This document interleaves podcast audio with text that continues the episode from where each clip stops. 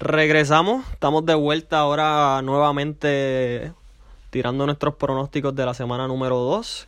como, como bien ya saben, aquí tengo a, el primer invitado de la Fania Podcast, a Moyo. Eh, el, futuro campeón. El futuro campeón, empezando con 0 y 1, pero va, va en tono de victoria. Todos aquí sabemos que con Moyo no nos podemos dormir, aunque empiece malo. él le gusta empezar lento, pero Después... Si empiezo, si empiezo 0 y 8, todo va de acuerdo al plan. Claro, que sí. Hasta Navidades. En Navidades es que le empieza la fantasy. Todo el mundo sabe que por lo menos hasta Navidades mi equipo está penúltimo o último, pero en todas las fantasy de básquet que ha pasado al final, este que está aquí se posiciona en el podio. Así que estamos tranquilos. Empezamos con una derrota. Eh, el pronóstico para este macho es que voy a coger otra derrota. Por fin se le va a dar a, a Grincho su ansiada, venganza. Eh, me recuerdo hace dos años cuando nos enfrentamos a la final, estuvo un poco salty, luego que perdió el campeonato por, por distintas razones, las cuales eran totalmente legales, pero estuvo salty. Eh, me complace decirle que esta, que esta semana se le va a dar. Eh, me debe ganar sin ningún tipo de problema. Este, me la debe dar cuidado si hasta dona. Uy. Este, sí, esta semana no va a ser una muy buena para mí, pero estoy, estoy ya eh, eh, afrontándolo, estoy tranquilo, eh, en paz conmigo mismo, así que vamos para adelante. Periquito Pim Pim, por una, una estadísticas de esta semana, Periquito Pim Pim fue el líder absoluto de puntos. Este, durante esta semana, tienen jugadores que meten el balón como Lila, el Bradley Bill, este, no, Sabonis vino metiendo el balón muy bien. Ibaka vino metiendo el balón muy bien. Carl Lauri metió el balón muy bien. Y la máquina de destrucción masiva, Lou Williams, eh, el, cual, el cual entiendo que le juega cuatro malditas veces la semana que viene. Oh. Así que estoy un poquito apretado en esa área. Eh, todo su equipo está saludable, tiene un equipo balanceado. Y aunque la primera semana ganó un poco chivo porque eh, Gako no hizo los mejores movimientos. Entiendo que Gako pudo haberle ganado. Eh, hizo lo suficiente para ganar el macho y entiendo que esta semana no va a ser no va a ser distinto, va a ser lo suficiente como para ganarme el macho.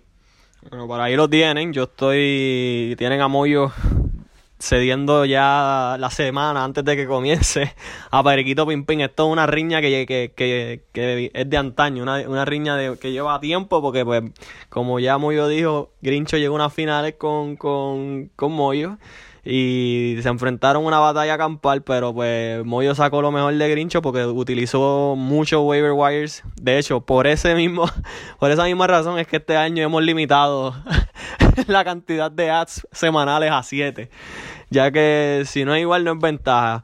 Eh, pero aún así, eh, volviendo al, al, al, matchup de ambos, es un matchup que está bastante cerrado, mucho más cerrado de lo que Moyo pronostica, yo, yo considero.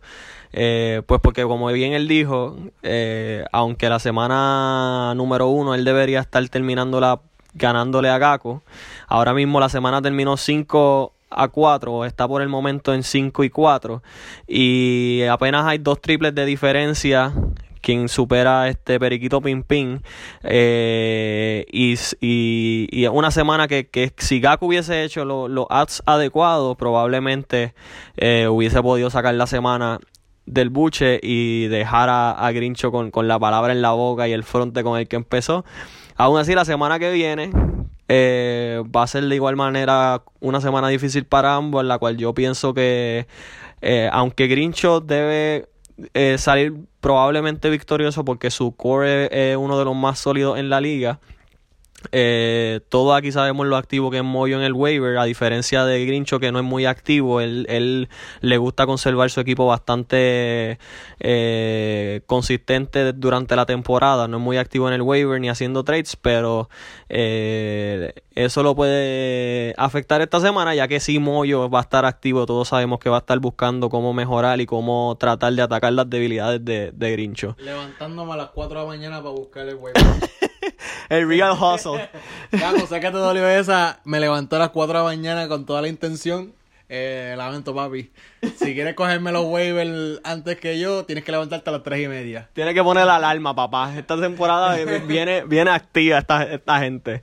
Pero ahí, ahí lo tienen. Eh. Yo, yo estoy en esta semana, yo pienso que este dependiendo de la cantidad de juegos que, que Stephen Curry logre terminar y no logren eh, y logre llegar hasta el cuarto quarter jugando y la cantidad de juegos que, que, que tenga Embiid eh, jugado, pues ya que ya vimos que cuando Embiid no juega, Al Horford es como quien dice el suplente número uno, terminando ese único juego que, que Embiid no jugó con 23 puntos, 9 rebotes, 5 asistencias en un estilo. Todos, todos vimos que al Horford todavía le queda juego, pero si, si Embiid juega, pues se anivela un poco la semana. Aún así yo pienso que, que me voy con el, con el safer pick de la semana con Periquito Ping Ping, pero pienso que hay, hay un real chance, hay una oportunidad real para Moyo de, de tirar el offset esta semana. Mucho éxito a ambos y que gane el mejor.